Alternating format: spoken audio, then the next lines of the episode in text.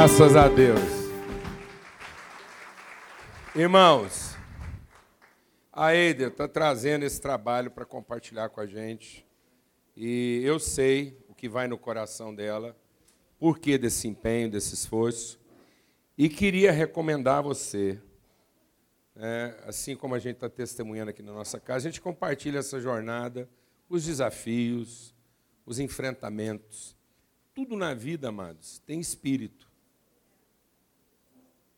tudo tem espírito.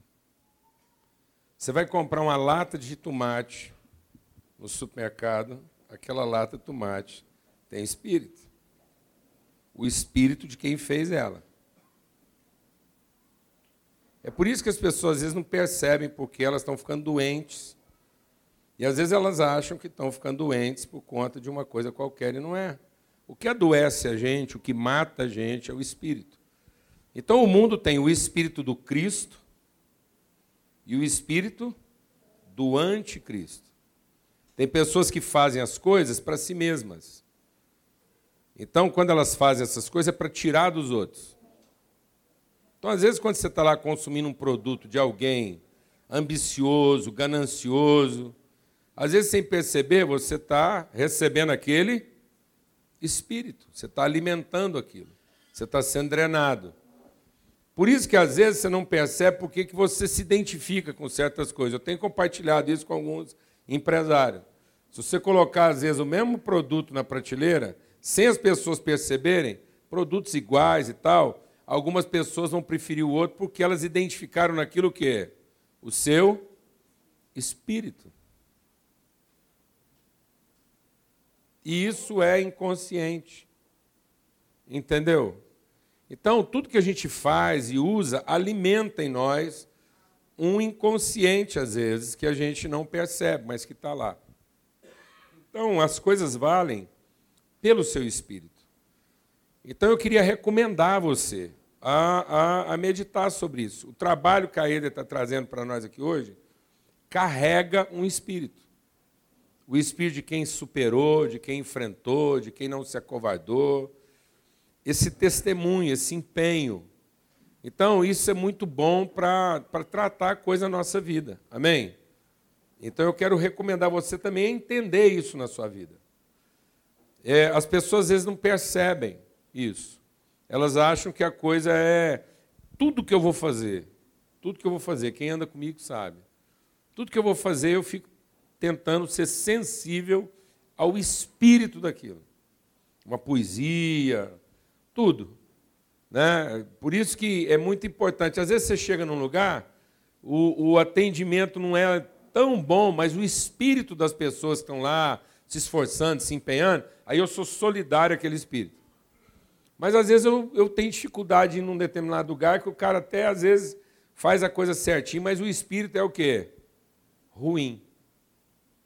Né? Porque a pessoa não está lá pensando em atender nem em servir, ela está pensando em tirar alguma coisa dos outros. Isso é notório em todo lugar. Então a gente tem que ter essa sensibilidade. Eider, benção demais, alegria, viu? Sinto, a coisa que eu mais sinto é não ser um bom dançarino para ter dado um show aqui junto com a Lana. Isso ela vai, nós vamos levar para a sepultura. Eu tenho o joelhinho travado. Desde que eu sou pequeno, eu, eu minto quando eu, eu tento dançar. Eu, meus tic-tacs são meio brigados um com o outro lá. Eu não, essa questão da harmonia é uma dificuldade para mim. Mas benção, alegria, nosso coração, o coração da nossa casa, se alegra com a sua vida, com o seu esforço, com o seu empenho, e a gente recebe isso. Nós recebemos aqui essa manhã o Espírito que você vem trazer, o Espírito de Cristo, de servir a igreja, de não se cansar. Eu e a Eida, a gente trabalhou junto num trabalho árduo ali na Getop, incansavelmente. Temos frutos daquele trabalho até hoje, não é verdade? E foi um trabalho assim incansável, né? Que a gente sempre teve lá o empenho e a dedicação de abençoar pessoas ali. Graças a Deus. E, e esse esse texto, né, que ela acabou de cantar, é bem o texto lá de Filipenses, na sequência do que nós estamos trabalhando. Né? A gente está lá no capítulo 3 E é exatamente lá no capítulo 3 de Filipenses que diz lá, né? Esquecendo das coisas que para trás ficam, avanço para aquelas que estão diante de mim. Então é muito, é muito é, desafiador para a nossa vida entender isso. Abra a sua Bíblia lá em Filipenses. Eu quero dar só uma tinta aqui nesse texto. E, na verdade, eu sinto de Deus de aproveitar esse texto para compartilhar algo desafiador ao nosso coração. Então, aqui é, em Filipenses, no capítulo 3, ele diz assim: não que eu, verso 12, não que eu já tenha recebido ou tenha já obtido a perfeição, mas prossigo para conquistar aquilo para o que também fui conquistado por Cristo Jesus. Irmãos, quanto a mim, não julgo havê-lo alcançado, mas uma coisa faço, é que esquecendo das coisas que para trás ficam e avançando para as que estão diante de mim, prossigo para o alvo, para o prêmio da soberana vocação de Deus em Cristo Jesus. Todos, pois, que somos perfeitos, tenhamos esse sentimento. Se porventura pensais de outro modo, também isso Deus nos esclarecerá. Todavia, andemos de acordo com o que já alcançamos. O que, que Paulo está dizendo? Ele está dizendo que a perfeição não é uma expectativa. A perfeição é uma referência. Então ele não está dizendo aí que, que nós vamos ser perfeitos a partir de, de uma expectativa. Nós vamos ser perfeitos a partir de uma submissão. Então, perfeição na vida do cristão não é um talvez seja, que bom que fosse, quem sabe será. É uma referência. Então, Cristo é o nosso Salvador. Deixa o Espírito de Deus ministrar o seu coração, porque às vezes a gente olha para a figura de Cristo e pensa Cristo como Salvador de mim. E Cristo não é Salvador de mim. Cristo é Salvador para mim. Cristo é a referência de salvação para mim. Então, Cristo não vem me salvar. Ele não vem salvar meus projetos. Ele não vem resolver meus problemas à maneira como eu gostaria que ele resolvesse. Ele é salvador para mim. Ele me mostra o que é o caminho da salvação. Então, ele é a referência imutável, absoluta e inabalável da pessoa que Deus quer que eu seja. Então, a salvação não está em orar para que Jesus resolva as coisas por mim. A salvação está em orar para que eu me torne como Ele. Amém, irmão? Que às vezes eu estou rezando para Jesus me ajudar a resolver as bagunças que eu arrumei.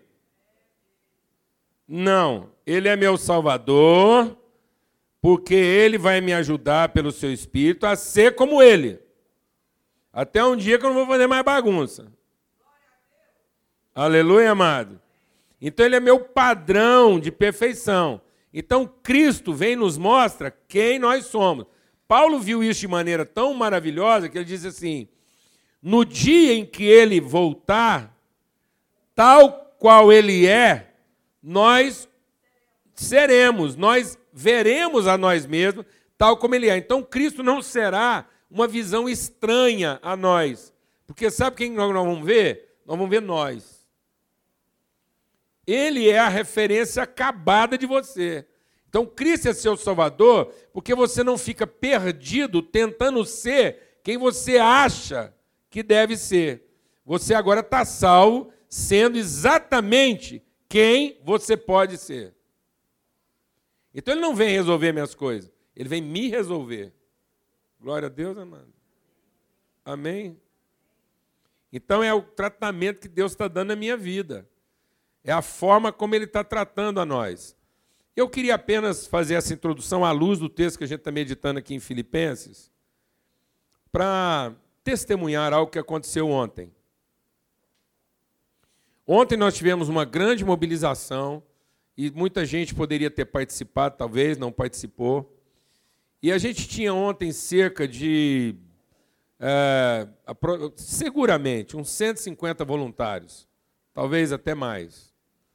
150 voluntários dessa comunidade aqui, de outros lugares, pessoas que se aliançaram a gente, para uma, uma ação de, de ajuda, de afeto, uma expressão de afeição, de cuidado, de atenção, é, com o pessoal lá do. É, como é que chama a região lá? A linha Aparecida? É, Recanto do Bosque. É onde tem uma congregação Sal da Terra lá, e a gente está trabalhando lá com a comunidade. Então nós tínhamos lá ontem cerca de 50 e poucas, 50, 50 e poucas famílias inscritas. O irmão que está cuidando lá, ele é engenheiro, ele gosta de fazer conta, ele falou que deu uma média de 3,2 pessoas por família. Então nós estamos lá assistindo ontem cerca de 160 pessoas aproximadamente. Seguramente, se nós estávamos atendendo lá 160 pessoas, é, 120 eram crianças. Muitas crianças. Algumas mães com quatro crianças, três crianças. E mães adolescentes, tem algumas mães lá que são é, mães jovens. Então a gente tem mãe lá de 20 e poucos anos com quatro filhos, grávida do quinto. Né? Então, é, muitos desafios, algumas crianças subnutridas, gente, criança que não foi alimentada de maneira própria e ela está com déficit agora de crescimento, desenvolvimento. Mas o mais uh, fantástico foi ver o envolvimento de todo mundo. E eu queria passar, eu pedi para é, salvar um vídeo que eu salvei lá na internet. Eu espero que a gente não tenha dificuldade de expor esse vídeo.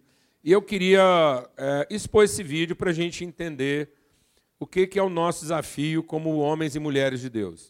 O que, que Deus quer fazer da gente. Roda aí. Esse resgate levou dois dias. É um filhote baleia jubarte lá em Arraial do Cabo. E emocionou todo mundo, o repórter foi às lágrimas, está todo arrepiado. E eu achei isso fantástico. E fiquei pensando, né, eu, o que me chamou a atenção nesse resgate foi a quantidade de gente. Foi a quantidade de gente, a multidão lá em volta e aquela mobilização toda.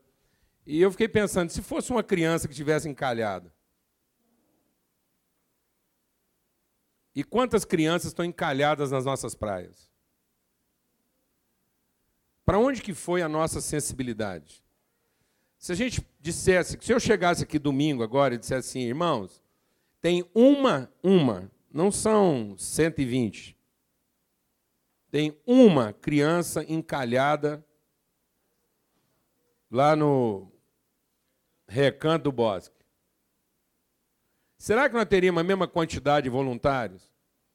E às vezes eu tenho me perguntado isso, porque às vezes eu fico vendo lá, é, às vezes as pessoas assim até uma certa dificuldade, porque vê muito voluntário. Nós tínhamos ontem lá mais voluntários do que pessoas a serem atendidas. E, e sabe o que aconteceu? No final do dia, eu estava conversando com o, o, meu genro lá e, e, a, e a Bebel. Eles voltaram para casa, já era mais de seis horas da tarde. E aquilo que no começo parecia ser uma coisa assim, né? Parece que tem gente demais para assistir e pouca gente para ser assistida. No final do dia, eles disseram assim: foi maravilhoso, porque a gente pôde dar uma assistência de qualidade, não fizemos nada por atacado. Porque a nossa palavra ontem lá foi o seguinte: não vamos pensar que Deus permite problemas na nossa vida simplesmente para que eles sejam resolvidos. Deus permite problemas na nossa vida para produzir o um encontro. Para que a gente se encontre. E para que a gente seja salvo naquilo que é a nossa sensibilidade. Porque nós estamos perdendo a sensibilidade. Às vezes a gente consegue juntar uma multidão dessa aí, para salvar um filhote baleia, porque é muito bom, faz a gente se sentir bem, mas é uma coisa meio filantrópica, porque depois a gente manda o filhote para o mar e ninguém tem mais nada com isso. Talvez para salvar uma criança, a gente não queira também envolver tanta gente, porque depois que a criança estiver salva, na mão de quem que ela vai ser entregue? Então, é, eu quero desafiar a nossa igreja aqui a entender que nós vamos nos tornando perfeitos na medida em que a necessidade já não é mais esse motivo usado por Deus para forçar o nosso encontro até o ponto da gente começar a se encontrar por saudade e não mais apenas por necessidade. Então, que um dia a gente possa olhar lá para o recanto bosque e querer reunir aquele tanto de gente lá, porque nós estamos com saudade dos irmãos. E não simplesmente porque nós temos uma necessidade para resolver. Por enquanto, a gente vai continuar se reunindo lá pela necessidade. Mas o mais importante é começar a reconhecer as pessoas, seus nomes, suas feições. Mais do que a alegria de produzir lá um benefício, levar um remédio, uma comida, um atendimento, é a gente fotografar uma face, um nome, uma pessoa. Porque pela, pelo serviço, pelo benefício, a gente pode ficar muito satisfeito em salvar filhotes de jubarte. Isso pode dar para nós um prazer muito grande, mobilizar a cidade.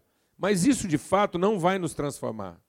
O que vai nos transformar, de fato, é se a gente, no meio desse processo, começar a identificar pessoas que antes a gente não identificava, que não tinham nomes para nós, que não tinham rosto para nós. Não é pelo ato em si. O ato em si, às vezes, ele mobiliza, causa euforia em uns, em outros. Tem pessoas que foram uma vez, duas, não, não vão mais. Talvez no terceiro filhote de jubarte, alguém não vai mais para a praia. Se começar a encalhar jubarte toda semana lá na praia do Arraial do Cabo, daqui uns dias já não vai juntar esse tantão de gente. Porque elas vão querer se juntar em outra coisa. Então, amados, esse cenário que a gente acabou de ver aqui, ele é desafiador para nós.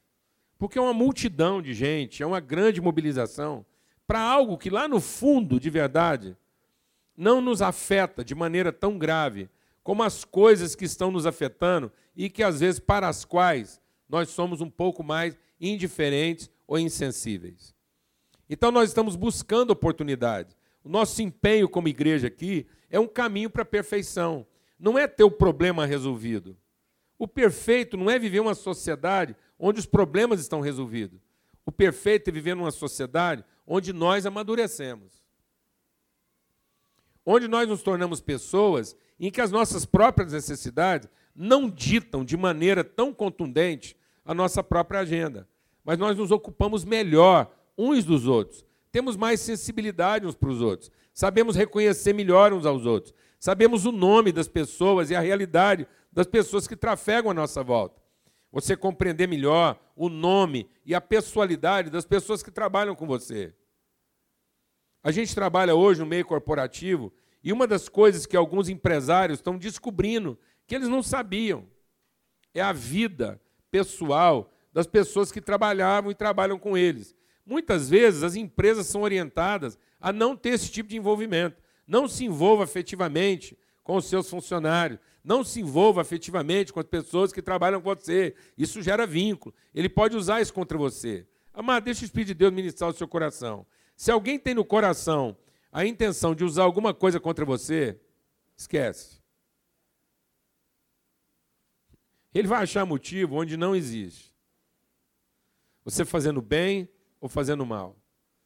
Mas, se você tem do seu lado alguém que está desesperado em querendo encontrar o sentido da vida, é em você que ela pode encontrar isso. É na sua fé, na sua coragem de cruzar a linha. Talvez é mais fácil para nós ajudar um filhote de jubarte. Porque para ajudar um filhote de jubarte, nós não temos que cruzar a linha. Isso não vai nos comprometer pessoalmente. Isso não vai mexer depois com a minha agenda pessoal. Não vai interferir nas minhas decisões e nas minhas opções. Mas ajudar alguém pode mexer com a minha agenda. Pode mexer com as minhas prioridades. E às vezes eu evito isso. E sem perceber, nós vamos nos tornando pessoas imperfeitas não completas. Nós só vamos nos tornar pessoas completas o dia que a nossa mente, o nosso coração estiverem totalmente iluminados para as pessoas que estão à nossa volta. A gente ser capaz de reconhecer pessoas e não situações. Deixa o Espírito de Deus ministrar o seu coração. A palavra de Deus diz que enquanto os nossos olhos não percebem o nosso irmão, o amor de Deus não está aperfeiçoado em nós. Gostar de Deus é muito fácil. Querer a ajuda de Deus é muito fácil. Todo mundo gosta de Deus. Todo mundo tem um Deus da sua preferência. E evoca esse Deus. Presta culto a esse Deus. Oferta para esse Deus. Busca a ajuda desse Deus. Todos nós temos uma divindade de devoção. E gostamos dessa divindade. Temos expectativa de que uma hora essa divindade nos atenda, nos ouça e resolva os nossos problemas e torne a nossa vida aquilo que a gente sonhou. Mas esse não é o Pai de nosso Senhor Jesus Cristo. O Pai de nosso Senhor Jesus Cristo não está aqui para ser o nosso Deus. Ele não tem a intenção, ele não planejou ser o nosso Deus. Ele insiste em ser o nosso Pai. E como nosso Pai, ele está empenhado em nos transformar nas pessoas que nós podemos ser. De modo que nós não vamos nos contentar em ser a pessoa que a gente acha que está bom. Pelo amor de Deus, eu quero te fazer um apelo essa manhã. Não se contente em ser a pessoa que te convence. Não esteja convencido a respeito de que o lugar onde você chegou está bom. Porque não está bom. Deus vai lutar contra você. Às vezes a gente está achando que o diabo é o nosso maior desafio, e não é. O diabo é só aquele que nos mantém, às vezes, esperto. Mas o nosso maior desafio é o padrão que Deus estabeleceu para nós. Esse é o nosso maior desafio. Ele quer o nosso aperfeiçoamento, ele quer a nossa maturidade. Pessoas maduras, que não são levadas pelas circunstâncias, que não são tempestivas, não são pessoas reativas, que estão sempre reagindo às circunstâncias. São pessoas passionais. Não pode ser a nossa passionalidade, não pode ser nossas emoções, não podem ser nossos sentimentos. Tem que ser a natureza de Cristo. Cristo só é nosso Salvador se Cristo de fato é nosso Senhor. Se Cristo não é o Senhor da minha vida, então a salvação de Cristo não está se operando em mim. Não adianta eu pedir que Deus abençoe coisas nas quais Ele não está. Se há algo na minha vida que começou sem a participação, sem a natureza, se tem algo na minha vida que começou de uma semente, que não é o amor de Deus pelas pessoas, se as pessoas não estão sendo respeitadas em algo que começou na minha vida, não adianta eu evocar a bênção de Deus para isso. Porque não é esse tipo de gente que Deus quer fazer de mim. Não adianta. Não adianta. Amém, amados? Então Deus quer da sua vida alguma coisa harmonizada perfeitamente com Ele. Então não adianta, não adianta a gente mobilizar uma multidão e parecer que nós somos gente boa porque nós estamos lá salvando um filhote de jubarte. Se nós não temos esse mesmo empenho para salvar, às vezes, a vida de um filho nosso. Se nós não estamos dispostos a sacrificar coisas na nossa vida que estão comprometendo o caráter dos nossos filhos. Há crianças se perdendo hoje dentro das nossas casas. Elas estão se perdendo dentro das nossas casas, porque nós insistimos em nos contentar em ser a pessoa confortável para nós. Estamos buscando o nosso próprio conforto. Estamos procurando, achando que Deus vai, enfim, mudar todo mundo, vai mudar, que Deus vai lá, vai mexer e vai fazer todo mundo nos entender. Ninguém tem que nos entender, não, amados. Ninguém tem que ser compreensivo com a gente, não. Ninguém tem que nos aceitar do jeito que nós somos. Isso é bobagem. Isso é o capeta que fica pregando isso para você. E a gente vai ainda prega isso para os outros. Ah, você tem que me entender. Eu tenho meus motivos. Não, ninguém tem que te entender, não. Todo mundo é tão egoísta quanto você, quanto eu. Não espere que as pessoas te entendam. Não espere que as pessoas te compreendam. Não espere que as pessoas te aceitem. Não espere que o mundo mude. Somos nós que temos que ser transformados. Não é a expectativa das pessoas que vai nos ajudar. Por que uma hora que as pessoas te aceitarem? E se as pessoas te aceitarem no seu pior? Vai para lá para um prostíbulo, todo mundo vai te aceitar. Vai lá para a zona, todo mundo te aceita. Vai para um ponto de droga, todo mundo te aceita. paga e todo mundo te aceita. Você quer ser aceito do jeito que você é? Vai para a zona. Vai para um ponto de droga. Vai para uma banca de jogo, de bêbados. Vai para uma banca de bêbados, todo mundo te aceita. Não é isso. Não espere que Deus trabalhe o seu entorno para no fim todo mundo te aceitar, se conformar, te compreender. Ninguém tem que te compreender, não. A gente tem que ser compreensível. Deus quer transformar a nossa vida, nosso entendimento. Quem compreendeu Jesus? Quem compreendeu Jesus? Quem aceitou Jesus nos dias que ele estava aqui? Quem foi favorável a ele? Quem se conformou com Jesus? E por que que no fim de tudo ele não falou assim, um, dois, três, não brinco mais? E o que que ele fez de errado para ser incompreendido? E o que que ele fez de errado para não ser aceito?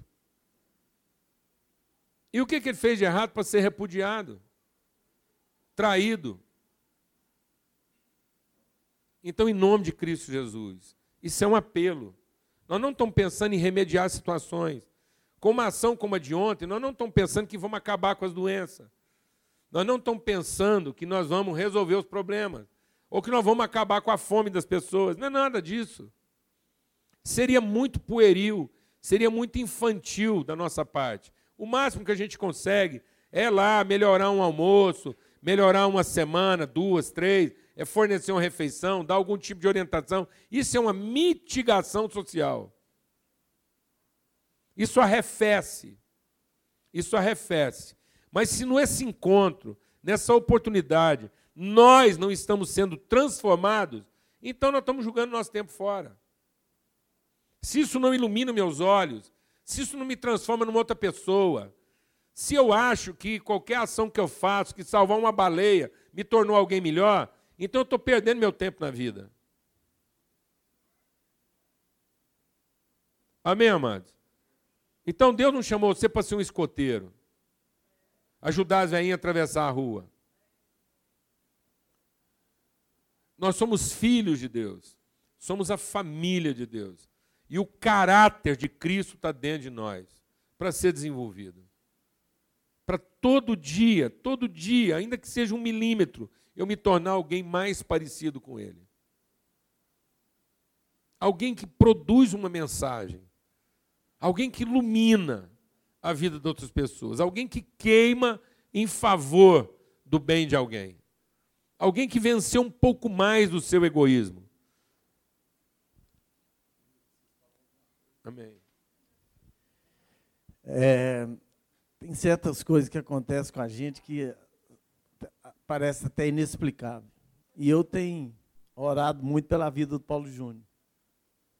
Sou muito preocupado com a saúde dele, muito. Aí ele, hoje não era para eu vir, eu sempre venho no culto das, das 11, hoje eu vindo das nove e meia. E quando eu cheguei aqui, ele, ele foi cantar com a nossa irmã. E ele abraçou ela assim. E eu olhando aqui de baixo, falei: Meu Deus, o que, que eu posso fazer para esse homem não virar saudade na vida da gente? O que, que eu posso fazer? Alguma coisa eu vou ter que fazer, porque não está não tá certo, não está bem. E ele está relutando contra o que a gente acha que ele tem que fazer. Aí ele falou assim: não, a gente vai no supermercado, até numa lata de tomate tem um espírito. E a gente tem que procurar o espírito das coisas. Eu falei, Deus, qual o sinal que o Senhor podia me enviar para que eu pudesse passar o recado para ele? Eu tenho que passar esse recado para ele. Aí eu pensei, qual que é uma coisa muito improvável que pode acontecer? Ele, então eu queria que se o senhor achasse que eu tinha que passar, que eu tivesse que passar sinal para ele, que o senhor fizesse ele falar a palavra bebel antes de terminar o culto. Meus amigos, meu, eu tenho que te passar esse recado. Você falou? Você falou. Você falou, e você sabe da nossa preocupação desde o começo do ano, que a gente tem feito. Você falou, não, Deus vai me enviar um sinal. Agora não vamos, não vamos deixar passar muito sinal, não. Vamos fazer uma oração. Senhor nosso Deus, nosso Pai, muito obrigado, meu Deus, porque nós podemos estar aqui, junto com esse homem, sem idolatria nenhuma, meu Deus, mas o Senhor sabe a diferença que ele tem feito na vida de tantas pessoas. E eu te pedi que a vida dele, que a presença dele não fosse tão cedo saudade na nossa vida. Então eu quero que o Senhor dê a força, a coragem que ele precisa para tomar a atitude que só o Senhor vai indicar o caminho para ele tomar, meu Deus. Mas que ele possa tomar esse caminho, meu Deus, que eu tenho certeza, isso tem sido uma preocupação no coração de muita gente. Então, nesse momento, eu queria te pedir isso, em nome do teu filho Jesus. Amém. Eu recebo. Amém, irmãos? É isso. Essa atitude do Jorge testifica o que nós estamos compartilhando aqui que não é uma, não é uma relação impessoal. Não é uma relação de pessoas simplesmente no seu papel. É uma relação de família, onde um interfere com autoridade na vida do outro. E é isso. É essa iluminação que Deus quer trazer à nossa vida. De modo que eu nunca estou no lugar sem ser parte dele. Entenda isso. Você não é uma cápsula. Você não entra dentro de um supermercado e não é parte do que está ali. Você não entra dentro de um táxi e não é parte da vida daquele taxista. Os 10 minutos que você passou com aquele taxista é a vida dele. É a vida dele, com a participação da sua. A vida dele, se aquele cara durar 100 anos, não tem jeito de ir lá e tirar os 10 minutos que você passou com ele e a vida dele ser a mesma. Entendeu, meu irmão? Então a gente não é uma cápsula que você entra e sai, que você toma decisões isoladamente, pensa o que você quer, faz o que você quer. Por isso que a Bíblia fala: se você não tiver discernimento do corpo, se você não discernir o corpo, tudo que você está fazendo na sua vida é maldição para você. Maldição porque você está perdendo tempo seu entendimento não está sendo construído, a vida está passando e você não está se tornando a pessoa que você foi feito para ser. Mas quando você entende o corpo, quando você entende as conexões, as ligações, então você se entende melhor. Amém, amados? Em nome de Jesus. Em nome de Jesus. Então não é pela coisa em si, é por aquilo que a gente se torna. Não faça nada. Não, não tira cinco reais da sua carteira pela coisa em si. Não faça isso. Não faça isso. Não faça nada na sua vida sem olhar uma pessoa nos olhos. Amém? Sem estar ali pronto para aquilo que Deus pode gerar a partir desse encontro. Não faça isso. Não viva a sua vida de forma intuitiva, inconsciente.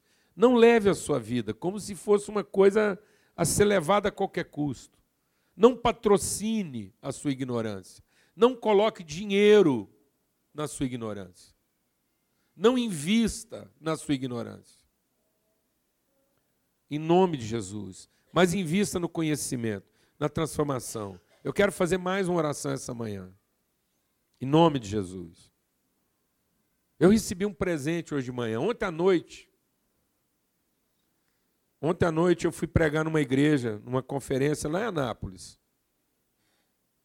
Uma conferência da Batista Central. E o Paulo Neto foi comigo.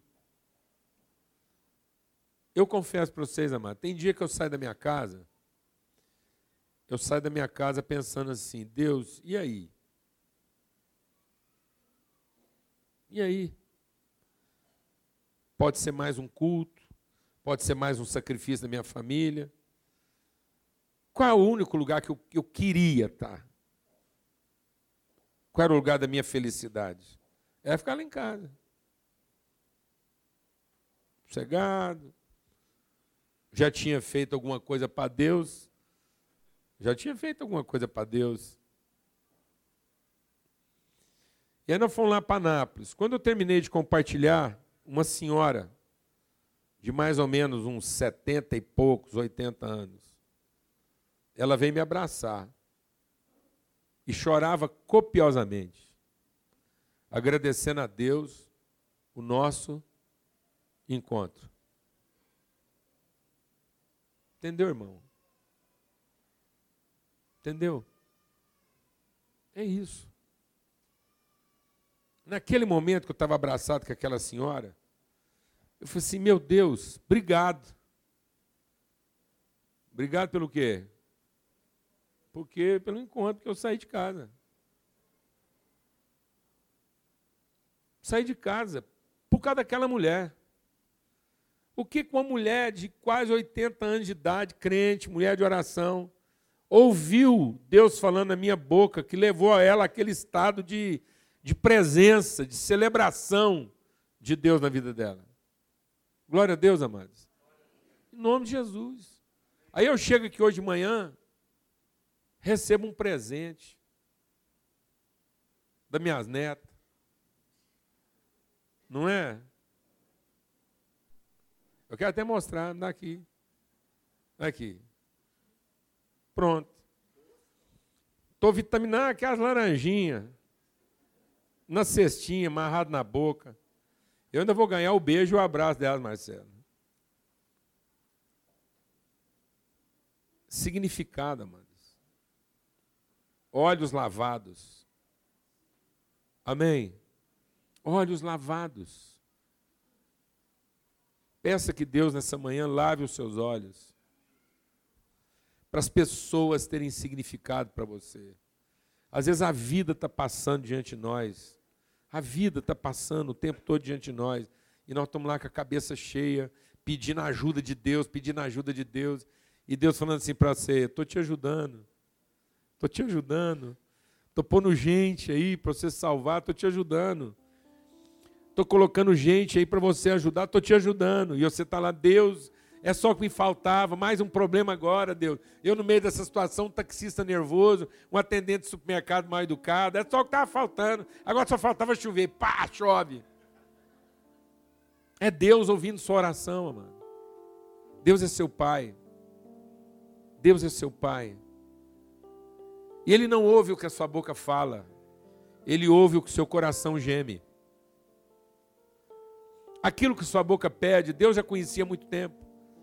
Deus diz: Você fica me pedindo coisas pela boca, coisa que eu já sei, antes mesmo de você falar. Não é a oração da nossa boca que Deus está ouvindo, amados. É o clamor interno do nosso coração. É aquilo que a nossa boca não diz que Deus está ouvindo. Amém? Então ouça, preste atenção nas oportunidades que Deus está te dando e na forma como Ele está ouvindo os seus clamores. Vamos ter uma palavra de oração. Fala com Deus. Não oferte nada para Deus, não oferte música, não oferte dinheiro. Não faça nada para Deus. Pensando que você vai receber em troca. Qualquer coisa que você fizer para Deus, faça pensando na pessoa que você está se tornando. Então, quando você ofertar dinheiro, é porque você se tornou essa pessoa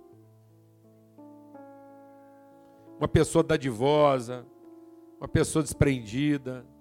Mas não dê dinheiro para Deus como quem está negociando. Quando você dá dinheiro para Deus como quem está negociando, é para o diabo que você está ofertando. É para os seus demônios que você está ofertando. Mas quando você oferta porque você se tornou uma pessoa dadivosa, então é para os irmãos que você está ofertando. Porque ninguém oferta para Deus, não. A gente oferta para os irmãos. Quando você estiver cantando, pensando que Deus vai escutar o que você está cantando e vai te abençoar de uma forma especial pelo que você cantou, é para o diabo que você está cantando.